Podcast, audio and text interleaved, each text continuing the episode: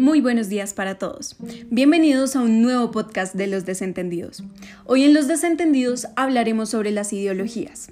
Resulta que ayer escuchaba a mi prima estadounidense decir que las elecciones que se avecinan creaban mucha tensión dentro del espectro político. Ella acaba de cumplir la mayoría de edad para poder ejercer su derecho al voto. Entonces, se me ocurrió preguntarle que más allá del candidato o incluso del partido, con qué ideología se sentía representada. Evidentemente, no me supo responder. Entonces, pensé, no creo que sea solo mi prima quien se sienta confundida en este aspecto. Seguramente existen miles de jóvenes que hasta ahora salen a participar en la política que son aún más vulnerables a ser manipulados por desconocer algo tan básico como qué es una ideología. Por eso, hoy en Los Desentendidos buscaremos comprender qué es lo que nos ofrecen al menos las tres ideologías más grandes de la historia, el liberalismo, el socialismo y el conservadurismo. Ahora bien, para hablar de ideologías debemos saber qué es una ideología.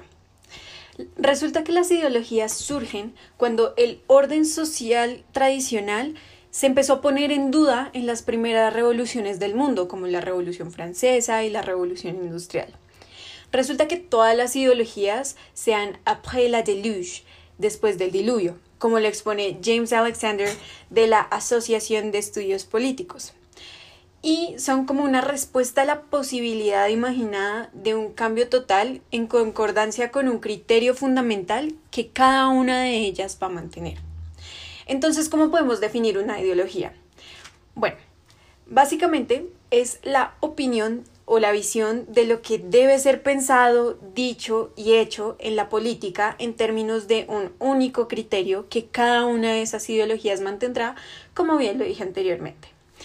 Una ideología propone un criterio a partir del cual se debe actuar, y este criterio toma la forma de una obligación más no de un derecho.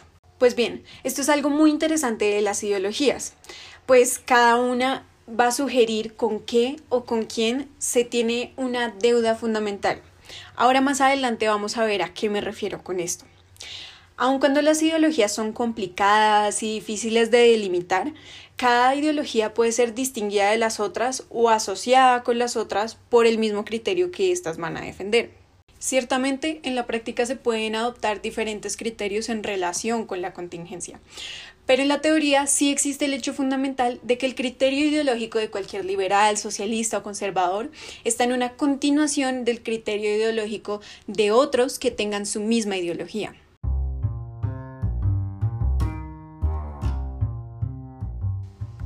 Ahora sí, con todo lo anterior, podemos empezar a observar qué es lo que nos ofrece cada una de estas ideologías que he venido mencionando.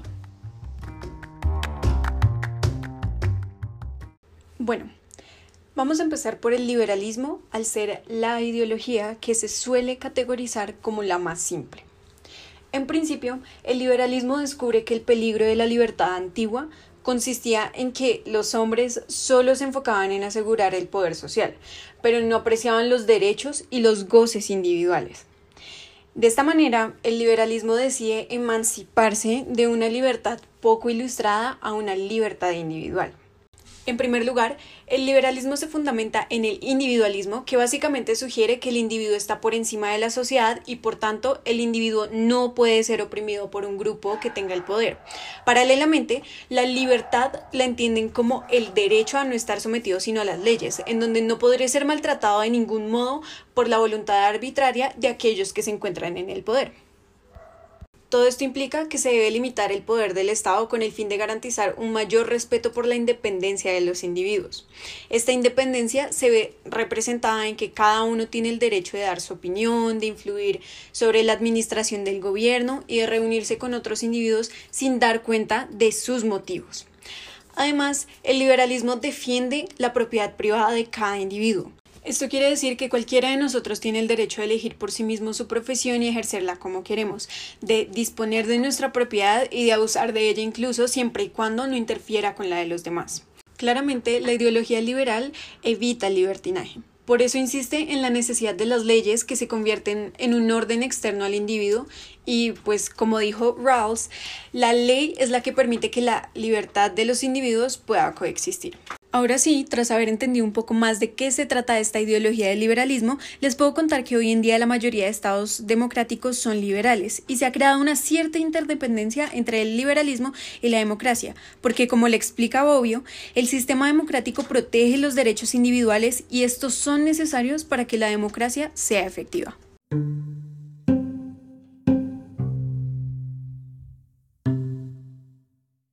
Como vimos, el liberalismo expone que la deuda se tiene con el individuo mismo. Sin embargo, llega el socialismo como una nueva ideología que sugiere que el liberalismo debe ser complementado a través de ella. El criterio del socialismo, o sea, el estándar a partir del cual juzga las entidades, instituciones y eventos, es que la deuda se tiene con el individuo que está constituido por una sociedad. Es decir, aquí prima lo social más no lo individual. Ahora bien, la máxima del socialismo se encuentra en el marxismo. El marxismo surge a partir de los seguidores del filósofo Carlos Marx y se origina en el intento de mostrar las fallas del liberalismo y del capitalismo. Ellos proponen una lucha de clases en la que el proletariado, es decir, todos los trabajadores que no poseen riqueza sino solo su fuerza de trabajo, pueden llegar al poder. Marx dice que cada clase social tiene sus propios intereses y por ende sus propias opiniones acerca del gobierno del Estado que son congruentes con la defensa de tales intereses. Por ello, en un contexto en el que los dueños de las industrias se enriquecen a partir del trabajo del proletariado, mientras estos se empobrecen cada vez más, es necesario que, cuando los socialistas conquisten la democracia, utilicen su supremacía política para quitarle gradualmente todo el capital o toda la propiedad privada que estos capitalistas concentren en sus manos. También buscan centralizar todos los medios de producción en manos del Estado, lo cual eventualmente les permitiría incrementar la fuerza productiva del país. Sin embargo, es clave recordar que el socialismo lo que busca principalmente es acabar con la propiedad privada con el fin de hacer que desaparezca la explotación y diferencia de clases.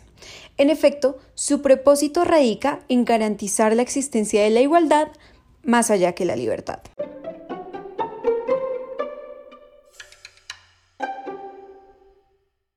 Ya vimos que el criterio de los liberales se basa en el individuo, el de los socialistas en el individuo como sociedad, pero para el conservadurismo el criterio se basa en que se tiene una deuda con todos aquellos con los que están muertos y con los que aún viven, es decir, con la historia y la tradición. Fundamentalmente, los conservadores se inclinan a mantener lo que ya se tiene, en lugar de aspirar a lo que no se tiene. Para ellos no existe una obligación de cambiar el mundo porque la imperfección humana y las consecuencias no previstas hacen imposible saber si el cambio será para bien o para mal. Si deciden cambiar algo, debe ser en términos de lo que consideraban los juicios pasados, ya que nosotros no podemos depender de nuestra propia experiencia. En este sentido, pretenden mantener estructuras sociales y políticas del pasado y resistirse a cualquier tipo de cambio. ¿Pero por qué? Bueno, como lo dijo Joseph de Maistre, las instituciones son fuertes y perdurables al grado en el que son divinizadas y por tanto no se les debería arrebatar el poder de sus manos. Esto no significa tampoco que no acepten bajo ninguna circunstancia un cambio. No, lo aceptan cuando es algo inevitable, pero evitan la desvinculación total de las tradiciones que se quieren cambiar. Por otra parte, los conservadores hacen un análisis más frívolo de la sociedad, pues dicen que las inequidades de la riqueza y de la posición son inevitables y son insignificantes para discutir las ventajas de su eliminación. Ciertamente es una ideología que pretende exaltar los valores del pasado y no perder lo ya construido. Por ende, extiende su criterio tan lejos que en lugar de ofrecer una transformación total, como lo ofrecería el liberalismo y el socialismo, ofrece una restauración prácticamente absoluta. Como le dije al principio, no pretendo influenciarlos con mi preferencia ideológica, sino darles elementos que les permitan identificar las diferencias entre las ideologías más grandes que mueven el debate político hoy, sobre todo en un país como el nuestro. Por supuesto, hay muchísimas variantes de las ideologías y nada es tan radical en la práctica como en la teoría. Puede que para un determinado contexto nos guiemos por el liberalismo, pero para otro con el conservadurismo o incluso el socialismo. Lo magnífico de la política es que cada vez que la conocemos más a fondo entendemos el espectro tan amplio que ésta comprende. Y bueno, acá me despido y espero que con este podcast hayan dejado de lado su desentendimiento con las ideologías políticas. Nos vemos en un próximo capítulo de Desentendidos. Ánimo, que ya casi se acaba el mes.